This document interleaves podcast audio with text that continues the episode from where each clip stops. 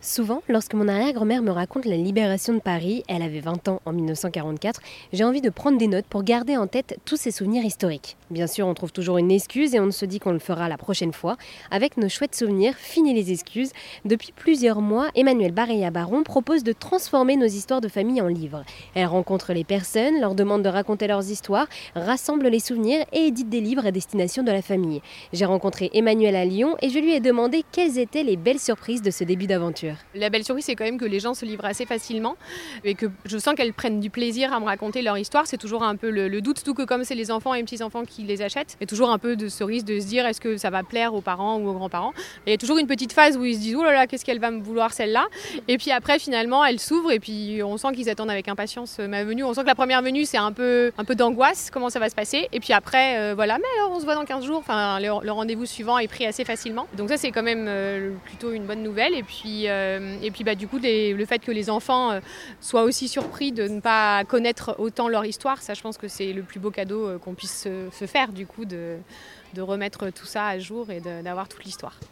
Et alors même si euh, voilà, ça ne s'apparente pas vraiment à des biographies, vous rendez quand même ce style accessible à tous, vous permettez à tous de voilà, ancrer du coup cette histoire familiale et surtout vous permettez aussi à tous ces gens qui n'ont pas le temps ou qui ne se disent pas qu'ils en sont capables de retracer toute cette histoire et de l'inscrire dans le marbre. Oui, c'est ça. Souvent, c'est souvent des personnes qui avaient envie de le faire. La plupart, euh, la dernière qui m'a contacté m'a dit ah, bah, mes parents, quand ils ont été à la retraite, ils m'avaient dit qu'ils écriraient leur histoire. Bon, ça fait 10 ans qu'ils sont à la retraite, ils n'ont toujours pas commencé, donc on va. Et c'est marrant parce que quand j'arrive, oh, bah, on voulait s'y mettre, hein, justement. donc euh, voilà. Donc je pense qu'on a tous plein de bonne volonté. Il y a plein de choses comme ça qu'on se dit je vais me mettre au sport ou je vais faire quelque chose et on ne le fait jamais. Donc, euh, donc voilà, il y a un peu, c'est le côté un peu coup de boost. Donc c'est quand même des personnes qui avaient l'envie de transmettre en général. Certains non, mais il y en a beaucoup quand même.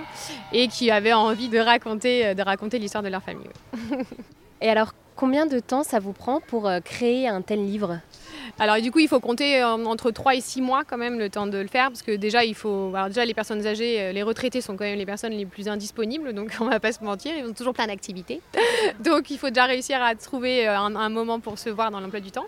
Et puis après moi ça demande quand même pas mal de temps de rédaction, le temps également de récupérer les photos, faire un tri de photos. Je pense que vos auditeurs le sauront, c'est toujours quelque chose d'assez compliqué même s'il y avait quand même beaucoup moins de photos à l'époque. Il y en avait quand même pas mal et, et en plus elles sont toutes très jolies parce qu'elles sont noir et blanc et puis on sent que c'était posé, c'est pas comme aujourd'hui, on prend des photos un peu n'importe où. Là, donc on a envie de tout un peu les mettre, donc c'est vrai qu'il y a quand même ce temps de tri de photos qui est quand même assez important. Et, euh, donc bah, voilà, il faut, il faut quand même laisser un peu le temps. Donc oui, je dirais entre, faut pas s'attendre à, l'avoir, mais bon, c'est vrai que c'est pour ça que je fais des bons cadeaux, comme ça on offre le cadeau et après euh, ça prend le temps d'arriver. Mais entre 3 et 6 mois, oui. Donc euh, voilà, vous vous êtes lancé dans cette aventure de nos chouettes souvenirs. Qu'est-ce que ça vous apporte aujourd'hui de découvrir toutes ces histoires familiales, de les mettre par écrit et ainsi de les inscrire dans le temps?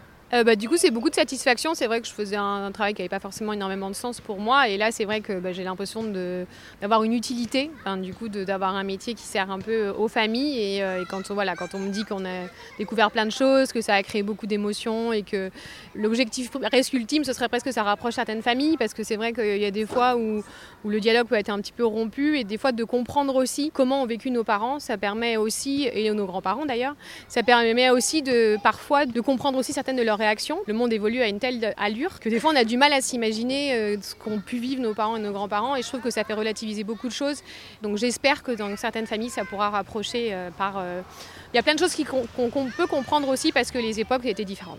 Dans ses livres, Emmanuel adapte son style d'écriture en fonction de la personne rencontrée. Elle espère ainsi faire vivre ses souvenirs le plus longtemps possible. Merci à elle de nous avoir présenté nos chouettes souvenirs.